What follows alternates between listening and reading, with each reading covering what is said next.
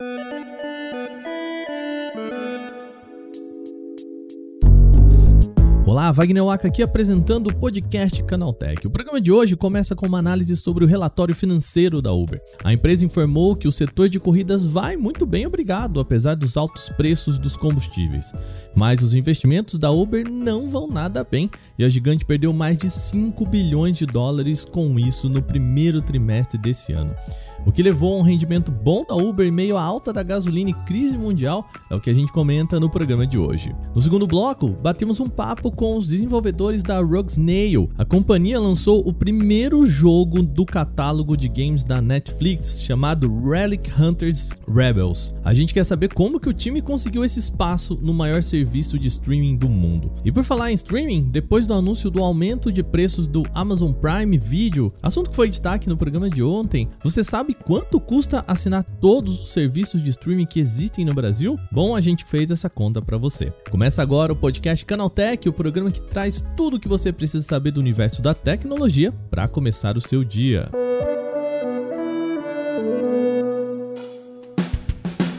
Esse é o novo podcast Canaltech, o programa diário que atualiza você das discussões mais relevantes do mundo da tecnologia. De terça a sábado, a gente dá aqui a partir das 7 horas da manhã com os três acontecimentos tecnológicos aprofundados aí no seu ouvido. Lembrando agora também que a sua segunda-feira não fica sem podcast, a gente tem o Porta 101, tem link aqui na nossa descrição. Não se esqueça também de seguir a gente no seu agregador para receber sempre episódios novos. Aproveita para deixar uma avaliação lá pra gente e também pode mandar um e-mail para podcast@canaltech.com.br. Agora, vamos para o nosso primeiro tema.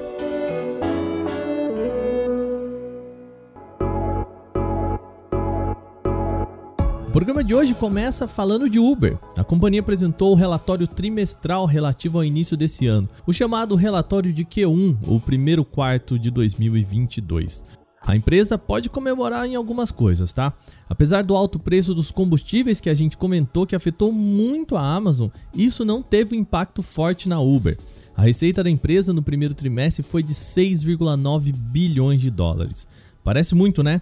E é, até para Uber. Isso significou um aumento de 136% de faturamento no comparativo com o ano passado. É bastante coisa a mais. Tem um motivo muito claro para esse aumento tão expressivo. Foi redução do número de casos da Covid-19 em todo o mundo. Durante a apresentação, o CEO da Uber, Dara Khosrowshahi, disse isso aqui sobre os resultados. Nós entregamos um trimestre bastante forte, depois de dois persistentes e por alguns momentos imprevisíveis anos que impactaram nossos negócios. O resultado desse começo de ano claramente confirma um caminho robusto nesse momento de saída da pandemia. O nosso foco é em crescimento rentável, inovações em nossos produtos e excelência operacional nos últimos dois anos fizeram a gente uma exceção. E nós esperamos crescimento no topo e a receita expandindo em 2022.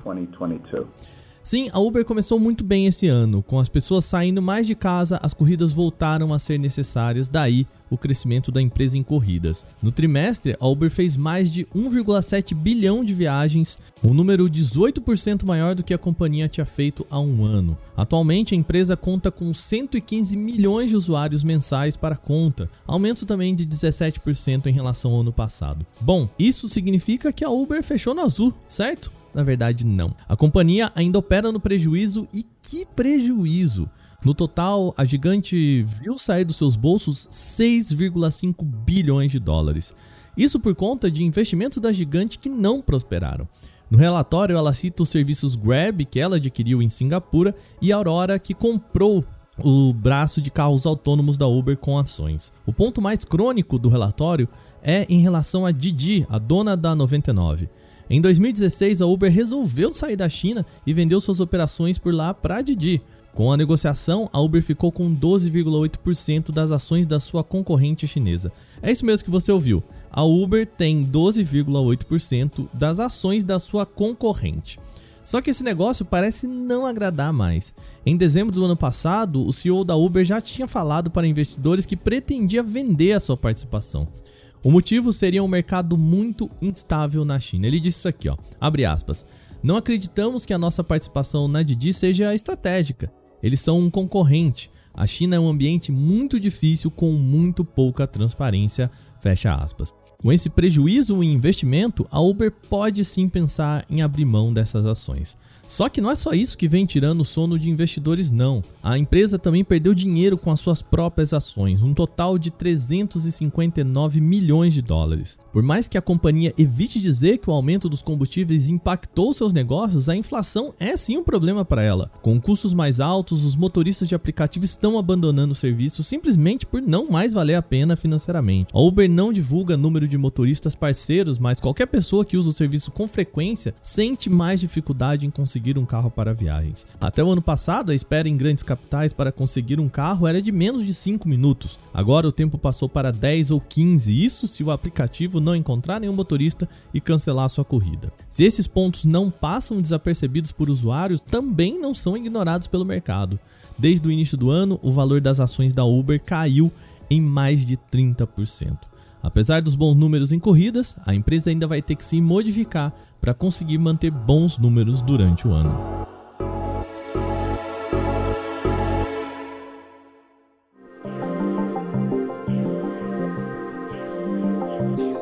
Bom, agora o nosso papo é sobre game brasileiro. O estúdio nacional Rugsnail é o primeiro a lançar um jogo exclusivo com a Netflix. O game mobile é chamado de Relic Hunter Rebels e pode ser encontrado no catálogo da plataforma sem custo adicional. O jogo traz mecânicas de RPG, tiro e busca por itens melhores em um ambiente que lembra desenhos animados.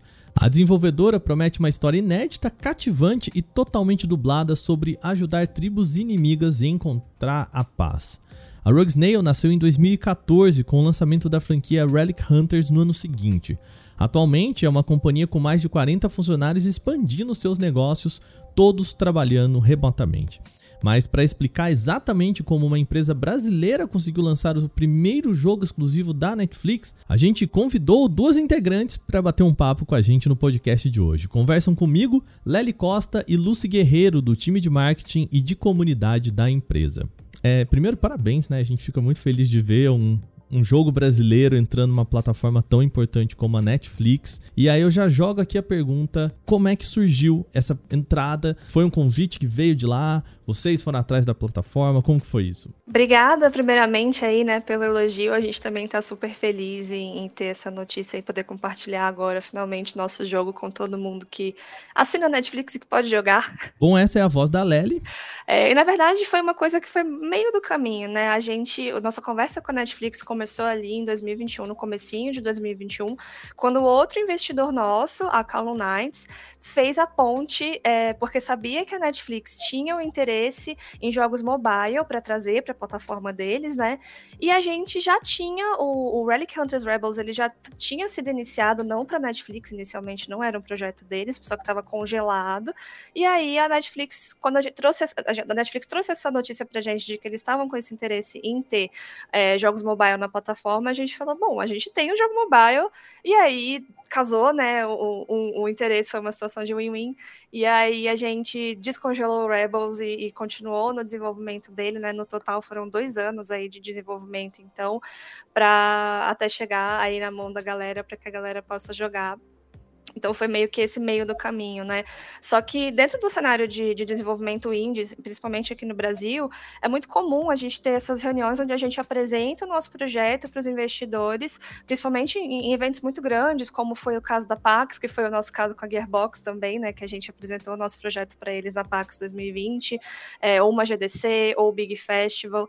Então, inclusive, a gente conheceu a Call Lights, que é, é esse nosso outro investidor que fez a ponte entre a gente e a Netflix a gente conheceu também na Pax de 2020. É, então é muito comum né, a gente ter essa questão de apresentar os projetos nossos para grandes investidores nesses eventos. Quando entra a Netflix nessa jogada, vocês precisaram fazer modificações? É, existem modificações que a Netflix pede para vocês para o jogo participar do catálogo? Ou não, já do jeito que vocês já tinham planejado, foi só é, digamos, uma mudança de, de, plataforma de publicação, né? De onde colocar o jogo. Então, o Rebels ele inicialmente foi um jogo programado para ser free to play, com microtransações e com ads. Então, quando ele virou um jogo que seria publicado na Netflix, um jogo premium, isso não ia fazer muito sentido, né? A gente ter esse tipo de mecânica. Então, essa acho que foi a maior adaptação que a gente teve que fazer no jogo, né? Tirar toda essa parte de ads, tirar toda essa parte de microtransação, para que o jogo pudesse rodar ali dentro da plataforma como ele está rodando atualmente, né? Isso muda a forma como você pensa o jogo, certo? O que, que naquele meio do caminho vocês sentiram que precisava mudar em termos de loop de gameplay, para ele não ser, pelo fato dele não precisar ser monetizado ali dentro?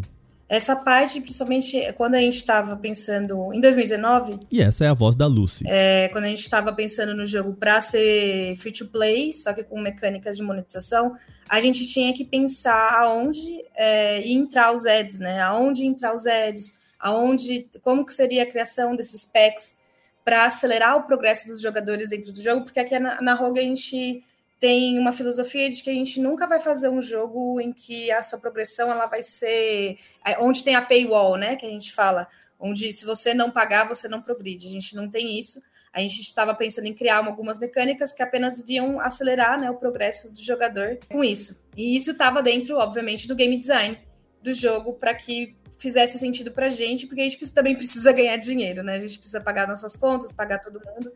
Então, a gente estava criando dessa forma em 2019 quando veio essa proposta da Netflix, a Netflix falou: olha, nossos os jogos dentro da nossa plataforma não tem microtransações, a gente né, faz um contrato aqui com vocês e o jogo vai ser totalmente, entre aspas, de graça, né? Ele é premium porque você tem que pagar assinatura. Então essas mecânicas têm que sair do jogo. É, nisso, então a gente remodelou a forma que a gente ia fazer isso, tirou todos esses, esses ads, né? A gente adaptou algumas coisas, a gente tinha, por exemplo, aqueles ads para você ganhar mais pontos. A gente adaptou só para ser um botão em que a pessoa pode ganhar por dia, ela ganha uns, uns double points dentro do jogo, então ainda existe essas mecânicas, mas a gente adaptou para que fosse para um jogo premium, né? Então a pessoa não vai ter que pagar absolutamente mais nada para aproveitar o Relic Hunters dentro da plataforma da Netflix. E nesse sentido, a Netflix ela compensa, entre aspas, esse, né, a monetização que vocês teriam com o jogo, né? Eu quero dizer, então, eu imagino aí volta a pergunta para vocês, que é a Netflix falou, então a gente é, fecha um negócio com vocês de X que compensa, que vamos dizer paga o investimento de vocês, paga provavelmente o que vocês conseguiriam ganhar com o jogo. Seria é, essa contrapartida garantida para vocês. Isso, isso. O contrato de, deles foi exatamente esse. Eles pagaram um valor cheio pra gente. Olha, a gente oferece isso e o jogo vai ser exclusivo nosso, né? A gente é o primeiro jogo exclusivo Netflix. Os outros jogos, eles estão na plataforma, mas eles também podem ser baixados por fora da Google Store, Play Store, enfim. Não são exclusivos. O Relic Hunters Rebels, ele veio como um dos primeiros exclusivos mid-core, né? Um dos jogos mais complexos ali dentro. A Netflix a gente vê, né, nesse movimento dela é, em séries e filmes, então desculpa a comparação com séries e filmes, porque, bom, a gente tá falando de uma plataforma, né, de, que nasceu disso e agora tá, tá buscando abraçar os videogames também, né? Mas o modelo da Netflix nos últimos anos tem sido tentar abocanhar esses grandes sucessos e talentos regionais, né? Como a La Casa de Papel, com, lá na Espanha, o Squid Game que explodiu o sul-coreano, né? E no release que a gente recebeu aqui, é, eles apontam o Relic Hunters Rebels como um representante brasileiro e sul-americano. O que que o jogo tem que ele traz essa singularidade que a gente fala para levar essa cultura nacional para fora? Bom, o nosso jogo ele foi todo pensado em inglês, né? Apesar da gente ser um estúdio 100% composto por brasileiros, a gente tem essa pegada de fazer o jogo em inglês porque a gente quer fazer um jogo global. Porém, a gente não quer deixar a nossa brasilidade de fora, né? Então, um dos pontos principais que a gente tem foi que, por exemplo, a localização do jogo em português ela foi feita internamente. A gente tem uma empresa parceira de localização, é, que inclusive, né, a gente está com o jogo traduzido para vários idiomas, mas em português a gente preferiu fazer internamente para que a gente pudesse trazer esses elementos da nossa linguagem, algumas brincadeiras, né? Não sei se fica aí um spoiler para quem ainda não chegou nessa parte, mas tem uma parte que a gente brinca até que gente fala que pataquada que aconteceu aqui, né? Porque, enfim, temos patos no jogo. E aí eu tenho a pistola pindaíba, né? A gente traz esses elementos da nossa cultura, essas brincadeiras que só quem é brasileiro vai conseguir entender. Então isso pra gente foi muito importante, né? Ter toda essa localização do jogo feita internamente, ao invés de utilizar o nosso parceiro, que, claro, é um parceiro extremamente competente, mas a gente quis ter esse carinho. E eu acho que o segundo ponto que a gente tem que falar aí são as capivaras, né, gente? Não tem como a gente olhar para o Brasil, olhar para a capivara e não, pensar aqui em, em, América do Sul, em Brasil, né? Que a gente tem aí é, uma, um personagem não binário, inclusive, que é Baru, que está presente no nosso jogo. E, e, é uma, capivara, uma linda capivara super bonitinha. Também foi um destaque nesse, nesse trabalho de vocês, né, de, de fazer a divulgação do jogo. Eu vi, né, que a, a uma preocupação muito interessante de vocês de trazer essa diversidade para dentro do jogo, né? Como que foi essa, essa criação? A gente quis, na verdade, refletir uma coisa que a Rogue é. A gente é um estúdio muito diverso, né? Se você olha para a Rogue, a gente gosta de, a gente fala bastante sobre a nossa diversidade, porque isso de fato é um dos nossos pilares, né? Então temos pessoas trans, temos pessoas travestis, temos pessoas não binárias, temos muitas mulheres em posição de liderança. É, então a gente gostaria de trazer essa diversidade para os nossos jogos. E trazendo Baru foi uma dessas, é, uma das oportunidades que a gente teve de colocar a nossa diversidade dentro do jogo, né? Então em Rebels temos Baru, que é não binário, que foi dublado por uma pessoa trans não binária também. Isso daí é uma coisa muito legal que a gente fez questão de contratar que não fosse binário, né? Que fosse não binário, é, para dublar Baru. E a linguagem do jogo também, os, os diálogos, ele foi todo adaptado para que isso fosse sentido e demonstrado pelos jogadores, né? É, inclusive, a gente sabe que não é todo idioma, né? Inclusive o português também acaba tendo essa binariedade na língua. A gente está trazendo, tem agora, não é oficializado, infelizmente, é, a, a linguagem não binária, mas a gente sabe que não é todo idioma que tem. E, inclusive, a Netflix fez um guia para que isso fosse facilitado durante a tradução do jogo, né? Para que isso para outros idiomas. Então, é, isso de fato foi uma coisa muito importante para a gente, porque a gente quer que as pessoas se sintam representadas e abraçadas dentro do nosso jogo, né? É, e a gente acredita muito nessa questão da representação.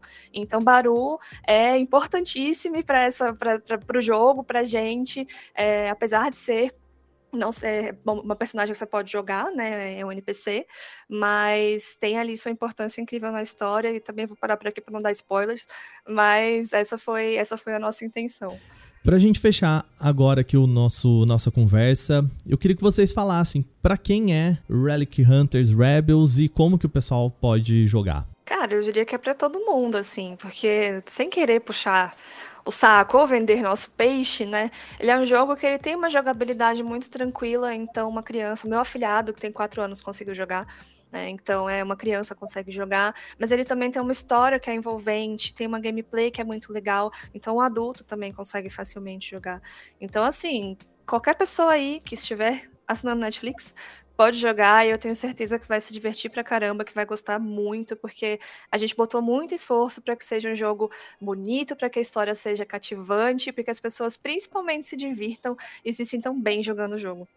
E aí, dentro do aplicativo mesmo da Netflix, tá lá nova abinha é por lá mesmo que se joga. Isso, você pode abrir o game, o, o, aplicativo, dar um scroll até chegar na parte de games, ou você pode procurar pela lupinha do próprio aplicativo da Netflix, né? Você procura lá o Relic Hunters Rebels, que vai aparecer, e aí ele vai te direcionar para ou para App Store ou para Google Play, para você baixar o jogo no seu celular.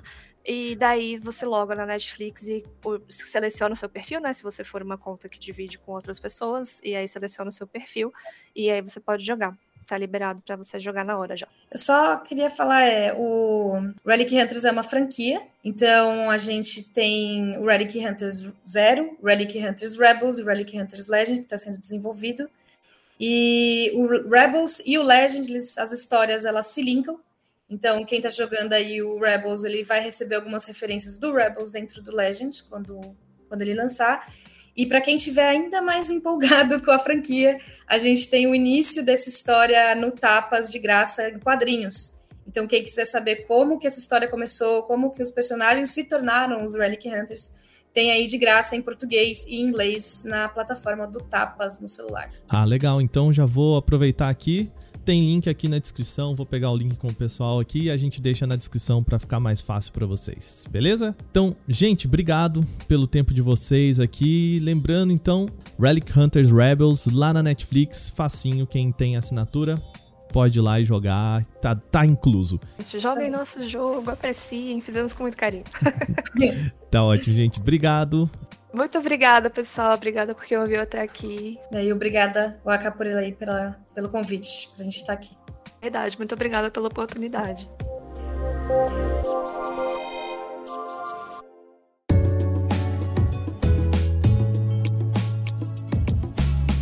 Por falar em Netflix, o tema agora é streaming. Se você assinasse todos os pacotes de streaming que existem no Brasil, sabe quanto que isso custaria? Bom, a nossa repórter Nathalie Rosa fez essa conta pra gente. Se você olhar por cima, as contas separadas pode não parecer que pesa muito, já que tem alguns serviços que custam R$ 9,00 e outros acima dos 40.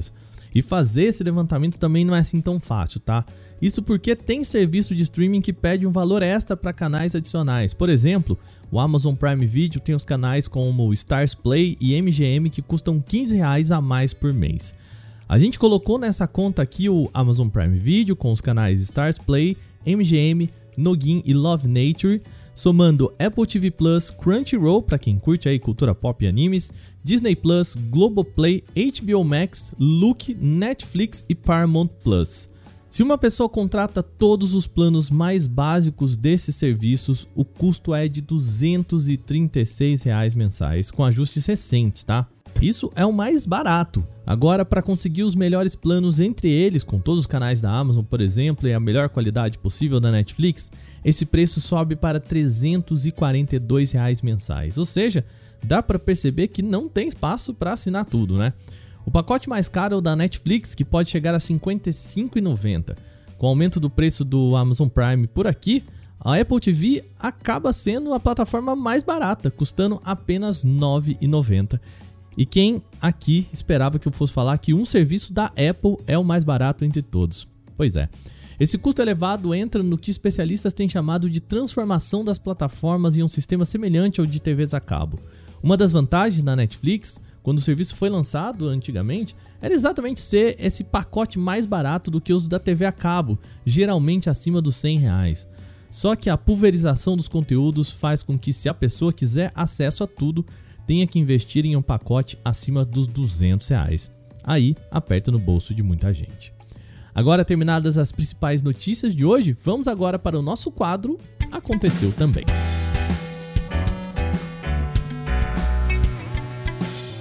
O Aconteceu também é o quadro em que a gente fala das notícias também relevantes, mas que não geram uma discussão maior. O Instagram passou a pedir a data de nascimento do usuário para usar aplicativo. Essa é uma exigência para quem tem perfis antigos, quando ainda não eram solicitados tais dados, e se tornou agora um pré-requisito para o uso da rede social a partir de agora. É preciso digitar o dia do seu aniversário e o ano em que você nasceu. O objetivo é verificar a idade para restringir o acesso a crianças com menos de 13 anos. Além disso, isso também deve possibilitar o uso de ferramentas de segurança aplicáveis a adolescentes, já que a rede social possui alguns recursos específicos para eles. Aparentemente, não há como ignorar esse preenchimento, porque uma tela é exibida logo que o aplicativo é aberto. E para acessar o feed, stories ou reels, o usuário precisa fornecer esses dados solicitados ou ficará eternamente nesse pop-up. Elon Musk anunciou em sua conta do Twitter que em breve empresas e governos podem precisar pagar o que ele chama de leve custo para usar a rede social. Em sua publicação, o dono do Twitter disse o seguinte, aspas, o Twitter sempre será gratuito para usuários casuais, mas talvez com um pequeno custo para usuários comerciais e governamentais. Na semana passada, ele já tinha informado aos bancos sobre a sua ideia de desenvolver recursos para aumentar a receita do Twitter, com novas novas maneiras de ganhar dinheiro por meio de tweets virais ou aqueles que contenham informações importantes. Nessa semana, o executivo também foi convidado pelo parlamento inglês a apresentar quais são suas propostas para a rede social em breve. A reunião deve acontecer, mas ainda não tem data definida. O WhatsApp pode trazer um recurso para administradores conseguirem excluir qualquer mensagem em grupos. Hoje, apenas o autor do conteúdo consegue apagar conversas de textos, áudio, fotos, vídeos ou documentos mandados, o que impede uma moderação efetiva. A exclusão de algo exibirá aquela tradicional mensagem de remoção que já aparece quando alguém deleta alguma coisa. Isso junto com a indicação de quem foi o responsável pelo ato, ou seja, quando um administrador tomar essa atitude, todos os membros do grupo verão que ele fez algo. Essa pode ser uma estratégia eficaz para educar as pessoas sobre o que é permitido ou não naquele espaço, além de servir como um alerta para outras pessoas. A novidade foi visualizada em uma versão beta do WhatsApp para Android, por isso não não há informações ainda sobre experimentos no iOS. Depois de certificações já terem confirmado dados como a capacidade de bateria e carregamento do Moto G62, o dispositivo agora também foi identificado no órgão regulamentador tailandês NBTC. A documentação revela muitos detalhes técnicos dele, mas indica que o seu lançamento está cada vez mais próximo. Até o momento, apenas as especificações de bateria foram confirmadas. O Moto G62 terá 4.700 mAh com suporte para recarga de 20 watts e adaptador compatível na caixa, tá? É possível que o Moto G62 traga 8 GB de memória RAM e 128 GB de armazenamento interno. E no mais, a construção do Moto G62 pode trazer um sensor de impressões digitais integrado ao botão liga desliga na lateral do dispositivo. O Reino Unido já inaugurou o seu primeiro aeroporto para carros voadores. O Air One é o nome do espaço na cidade de Coventry, com respaldo do governo britânico. A ideia é que o local seja utilizado pelo menos uma vez por mês. O primeiro chamado de Ventiport operacional do mundo está aberto para visitação do público desde o dia 28 de abril, em um evento que vai se estender até dia 15 de maio. Esse é o primeiro passo para um plano de mais de 220 ports que a Urban Airport planeja abrir em todo o mundo nos próximos cinco anos. A ideia do Air One é contemplar uma série de serviços como táxis aéreos de passageiros, drones de entrega autônomos, gerenciamento de emergências de desastres e operações de defesa e logística.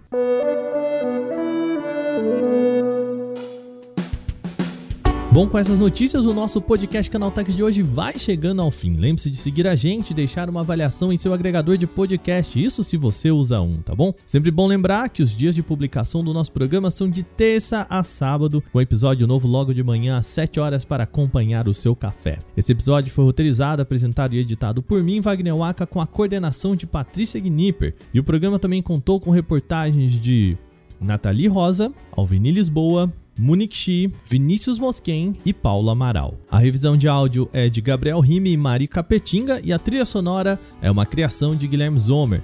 Agora o nosso programa vai ficando por aqui. Até amanhã com mais um podcast Canaltech. Um bom dia para você. Até lá.